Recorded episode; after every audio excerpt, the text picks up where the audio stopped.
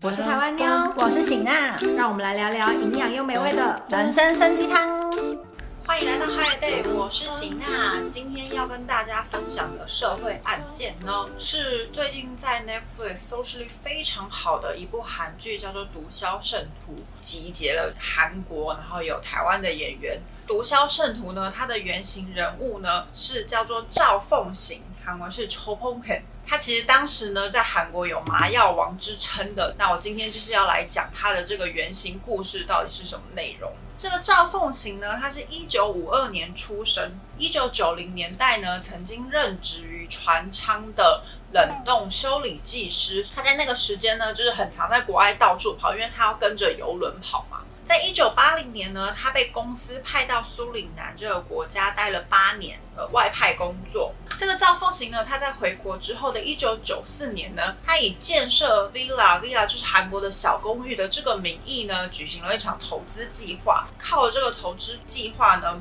总共获得了投资了十亿韩币的这个投资金额，但是其实呢，他拿了这笔钱根本没有要盖设 villa，他就卷款逃跑，其实是一场诈欺犯罪，当时也受到警方的注目，遭到警方的通缉。这个时候，赵凤行想到了一个好办法，因为他之前有待在苏里南一阵子嘛，所以他当时就心里想说，苏里南是个逃亡的好国家，而且呢，苏里南跟韩国当时是没有签订。度条款的，在当地国家有发生了犯罪行为，如果有引渡条款的话，在海外的这个犯罪者呢，他就会被引渡到原本自己的国家。所以赵凤行那时心里就想说，如果他逃到苏里南，苏里南政府也不会把他引渡回韩国，所以他当时就决定要逃往苏里南。那我来简单介绍苏里南这个国家。苏里南呢是位在南美洲的一个小国家，它是南美洲面积最小的国家，可是它的面积还是比韩国大一点五倍。但是呢，这个苏里南它的人口比例非常的低，所以当时呢，苏里南政府就是大量放宽外国人移入到苏里南，也因此这个赵凤行他当时就是取得了苏里南国籍，逃到了苏里南。苏里南的首都呢叫做巴拉马利波，国民的百分之六十都是住在这个首都。除了苏里南原本的国民之外呢，非洲人及印尼人占了百分之十 percent。另外呢，因为这个苏里南劳动力不足的原因，所以大量移入了中国人。所以在这个城市呢，中国人也占有一定的影响力。再来呢，苏里南呢，它的整个国家呢，当时啦是只有百分之二的开发整所以其实当时算是落后中国。家刚刚有提到呢，这个赵凤行他在一九九四年举行了一场投资计划，其实是一场诈欺嘛。遭到警方通缉之后的隔年，就是一九九五年，他前往了苏里南，并且取得了苏里南的国籍。赵凤行呢，他移到苏里南之后呢，他在苏里南设立了海鲜加工厂。虽然看似好像就是抛弃过去一切，重新振作，但其实不是。这赵凤行呢，他其实是利用呢海鲜工厂获得的免税汽油，再重新在黑市转卖。除了这个黑市转卖汽油的这个生意之外呢，他还有进行偷渡人口，就是将中国人运送到欧洲或者是美国，算是一个偷渡的生意。进行了这个生意一阵子之后呢，不管是黑市买卖汽油也好，或者是偷渡生意也好，各国的查缉更加严谨的情况之下呢，他的生意就受到了阻碍嘛。这时候他就想到了要找寻其他的生意门路。这时候呢，就想到了毒品生意。当时有一个说法呢，就是苏里南的国民呢，有一半的人口都在进行毒品的相关生意。有毒品垄断国之称，可其实呢，必须要说，这部韩剧当时在上映之后呢，苏里南这个国家其实有大力的算是批评吗？站出来说，我们国家被讲的好像就是毒品治国，然后多么的腐败什么的。苏里南这个国家有正式的说明吗？不可以这样子毁灭他们国家的形象。这是后来新闻有陆续的报道。讲到赵凤行呢，他后来想到了这个毒品生意之后，他就开始进行正式毒品买卖及流通。其实他算是很有生意头脑跟小聪明。他的毒品生意如果要走得长长久久，跟壮大他的毒品生意的话，他势必要找一个有钱有势的机关也好，人物也好。当时呢，就收买了苏里南所有的警察跟军队，去巩固他的毒品生意。甚至呢，他还找上了当时的苏里南总统。当时的苏里南总统呢叫做德西包特瑟，甚至呢这个赵凤行还跟总统变成了好朋友，然后进行贿赂，让总统呢可以保护他的毒品生意。他的任期呢是二零一零年的八月十二到二零二零七月十六，所以其实呢算是苏里南的前任总统，真的真是前一任的这这位总统就了。那有了军队，跟有了警察，又有了总统护航。他当时呢，还有跟欧洲的一个非常大的毒品集团，叫做卡利集团联手，将古柯碱这个毒品呢运送到欧洲去。那赵凤行呢，他有了各方的加持之后，他的毒品生意就越做越大。他当时就横跨黑白两道，背后又有总统护航，又是欧洲最大毒品集团卡利集团的生意对象。有一说是他当时的影响力大达到足以影响苏里南的整个经济。再来呢，是一个比较细节的部分，因为贿赂了当地官员，包含政府官员，他当时就是可以很轻易的拿到苏里南的居民的名单，包含每一天出入境的旅客名单，他都拿得到。所以呢，赵凤吉用利用他拿到这个名单呢，联络一些经济比较拮据的旅客，以矿石商人的名义说：哦，如果你们帮我带这些矿石去欧洲的话，顺便去欧洲玩，就可以给你一笔钱。当时的说法呢，会给四百万韩币的报酬给这些人。然后他当时诱骗对象呢，除了有学生之外，也有家庭主妇。这些人根本不知情，因为他们就是会收到两个大的行李箱，然后行李箱是已经上密码锁的，所以他们根本没有办法看里面是什么。当时这些旅客的听到的说法就是说，哦，我可以去欧洲玩，又可以拿到一笔钱。这些不知情的人就答应了，带着骨科检进入到欧洲国家，包含法国、荷兰等地，就在当地被逮捕了。因为偷偷渡毒品的这个名义，短的一年，有的长达五年的坐牢时间。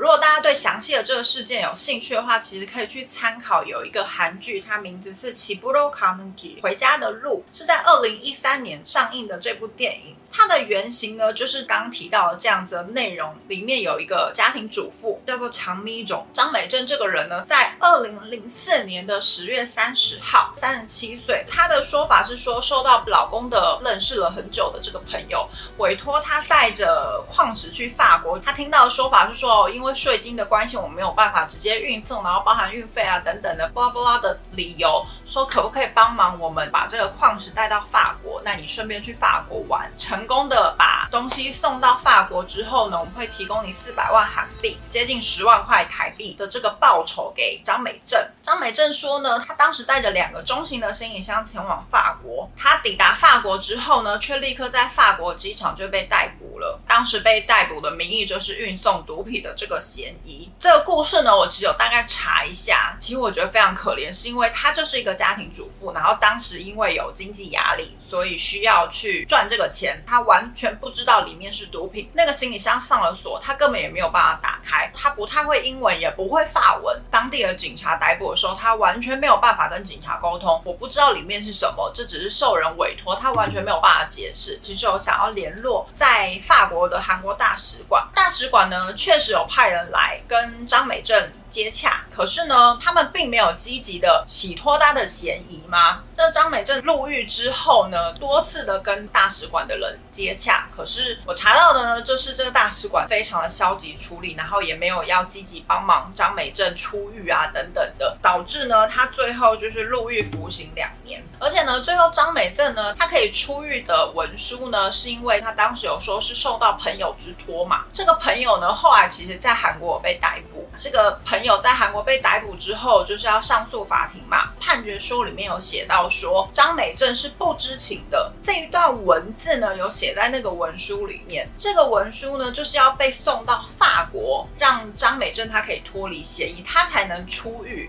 可是呢，这个文书运送到法国的这个阶段呢，实际其实好像听说超过六个月左右，本来可以提前出狱的，可是因为这个文书来来回回的，好像是寄过来寄丢了，然后又在韩国这边重新申请文书等等的，中间有这样子一个过程就对了。这个是张美正的故事。那如果大家有兴趣的话，可以去参考二零一三年的这个韩国电影《回家的路》。那回到这个赵凤行的故事，赵凤行呢，他在二零零五年的六月就列入了国境刑警组织的通缉名单之一。但是呢，这个赵凤行本来已经有欧洲的通路了嘛，他当时还计划着要发展韩国跟日本的通路。赵凤行他的毒品生意越做越大，所以呢，韩国警察跟韩国的国家情报院就开始积极的调查此事。只是呢，很可惜的是，他当时收买了苏里南的总统、苏里南的军队。苏里南的警察。苏里南当时的所有的政府官员又跟欧洲最大的毒品集团有勾结，要追捕他是一件非常困难的事情。再加上呢，一开始有提到苏里南并没有引渡条款，韩国这边要去追捕赵奉行又变得更困难了。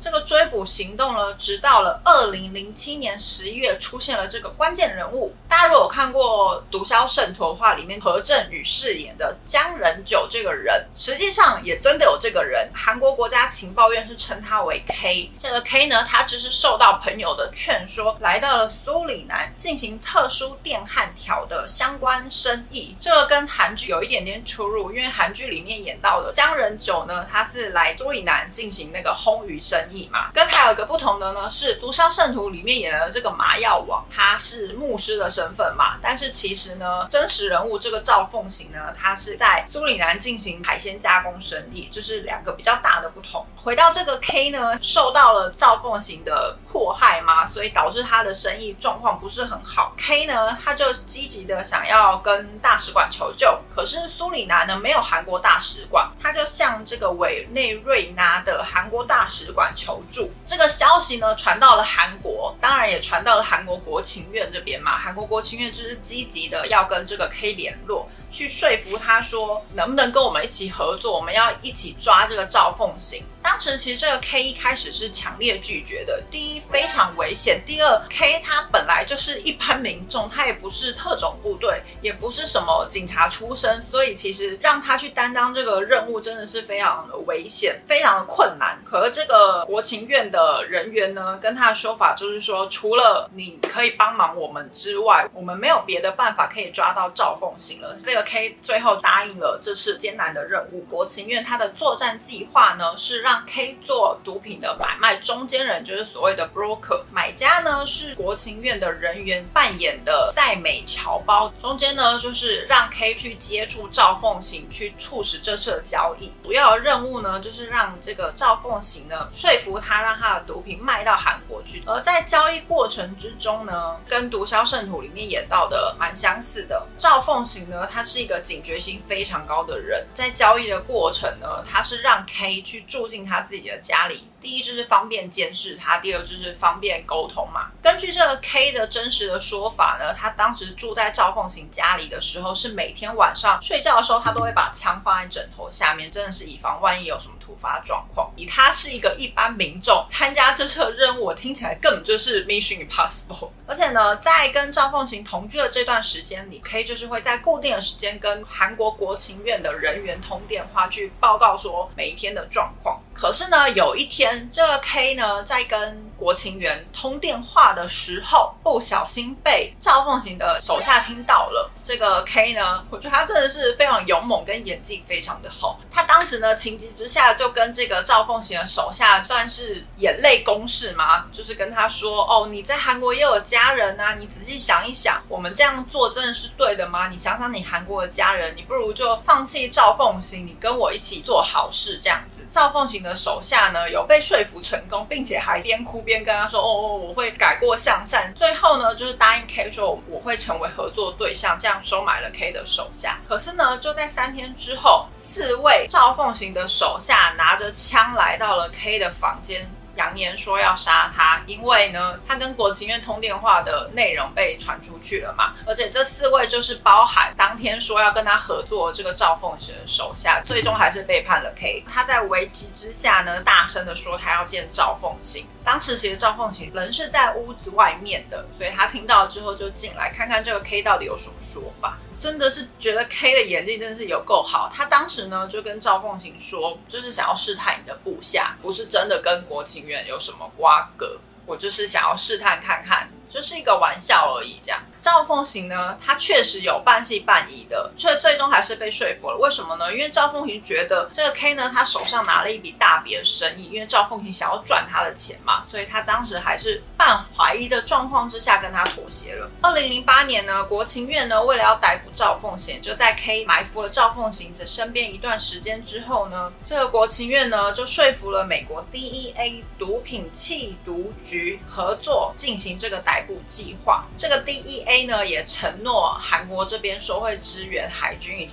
特工队。二零零八年九月呢，如同韩剧里面演到内容，他们中间会有协商的过程嘛？我要多少的货？你什么时候可以出给我？跟我的货要运到哪里？叭叭叭等等这样的过程。实际的过程呢，已经来到了这个赵凤行，他已经完整的收集到了买家要的骨科检的数量。所以呢，这个 K 呢，他就要求赵凤行说：“我要去看，我要去验货。”后来呢，这个赵凤行他就带着 K 一起来到了某一个餐厅的停车场，K 就被蒙上眼睛，就如同韩剧里面演的一样，被带上车。他全程呢就是被强用这样抵着，告诉他不准抬头，就这样坐在车子里面行驶了二十分钟左右，抵达了一处仓库。当这个 K 的眼罩被拿开之后呢，他眼前看到的就是一点二吨的骨科碱的这个货量。当然呢，这个 K 非常聪明，他当时虽然眼罩有被蒙着，可是他有清楚的记到说什么时间点。左转什么时间点右转，大概只走了几分钟，再加上他很了解苏里南的地理位置，他其实大概可以猜到这个骨科碱仓库的位置在哪里。他后来就立刻把毒品藏匿的位置告诉了国情院，国情院当然就立刻告诉了美国 DEA，要求他们要一起出动作战。可是呢，DEA 当时担心的是呢，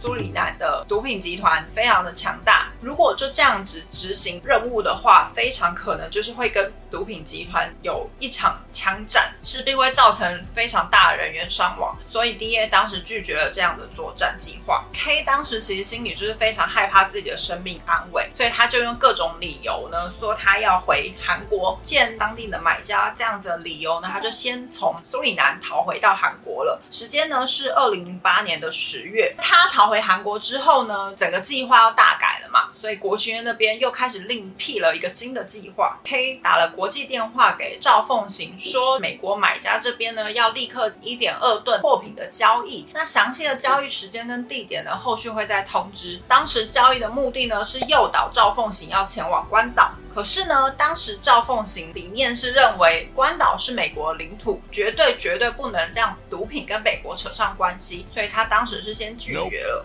因为赵凤行拒绝了这次的交易，所以呢，国庆院就是开始想办法嘛，利用这个心理战术。赵凤行他已经把这个货带到苏里南了嘛，变成他必须要去销这个库存，可是他又拒绝了说我们要在关岛交易这件事情。这个部分跟韩剧演的有一点类似，当时中间有一点僵持不下嘛，然后。里面的牧师不是就去找了台湾的演员张震吗？演的这个黑道老大去问张震说能不能把毒品销到你们通路吗？这部分有点类似。实际的案件呢，就是这个赵凤行呢，有一点算是情急吧，中间又想要沟通跟这个 K 联络说换交易地点。国情院的心理战术呢，就是让 K 不要接他的电话，大概漏掉了两三次这样子的情急的电话来都没有接，逼的这个赵凤行呢狗急跳墙，他就传简讯。来说呢，我坚持美国国土不行，但是呢，我们可以把交易地点换成巴西的帕拉巴这个地方。可是呢，地点换到巴西之后呢，国情院就要跟巴西这边联络嘛。可是这次换巴西政府拒绝协助作战计划，为什么呢？巴西认为说苏里南的毒品集团在他们帕拉巴这个地方有一定的势力，担心会有危险，所以拒绝了这次的作战。于是呢，国情院就跟巴西商量说，帕拉这个地方移到别的城市。最后呢，这个 K 就打电话给赵凤行说呢，交易地点还是在巴西，可是我们改成。巴西的圣保罗这个城市，可是呢，这次又换赵凤行拒绝了。就这样，整整一年期间，一下是这边不行，一下是那边不行，双方就这样僵持来来回回，交易地点僵持不下。最后呢，这个 K 就是用非常优秀的演技，不停不停的说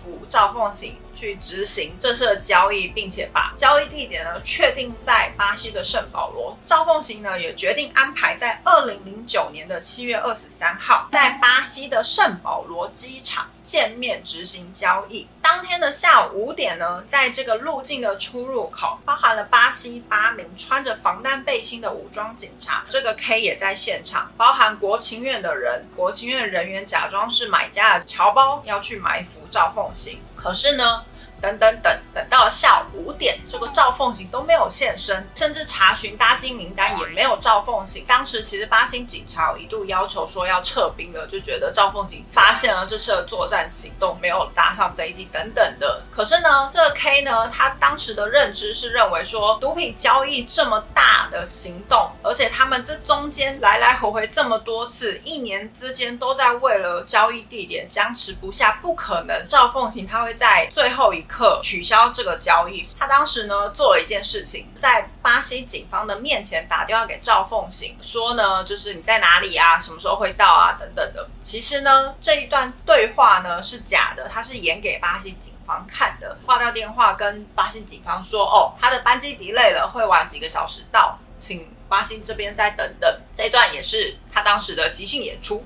两个小时后，赵凤行的人呢出现在巴西圣保罗机场。巴西警方当时就是立刻逮捕了赵凤行嘛。韩国跟巴西是有引渡条款的，赵凤行就被押送到韩国进行审判。最后呢，二零一一年的时候，司法审判呢是判了十年的有期徒刑，再加上一亿的罚款。当时呢，赵凤行是五十九岁，二零一一年服刑，然后十年的有期徒刑嘛。当时其实这个韩剧播出之后呢，大家就是众说纷纭，网络上就有一片说辞，说这个赵凤行他其实根本已经出狱了，而且他出狱之后呢，回到苏里南生活了，有这样的说法。事实上呢，这个赵凤行他是在二零一六年的四。月十九号已经死于韩国的光州医院，当时他是六十四岁，死因呢就是他那时候有高血压啊等等其他慢性疾病，是保外就医的状况过世在医院的。这个是赵凤行最后的结果。以上呢就是这个韩剧《毒枭圣徒》的真实原型人物赵凤行，我查到的他的一些内容，希望大家会喜欢我这次的分享。那如果你喜欢我们的影片的话，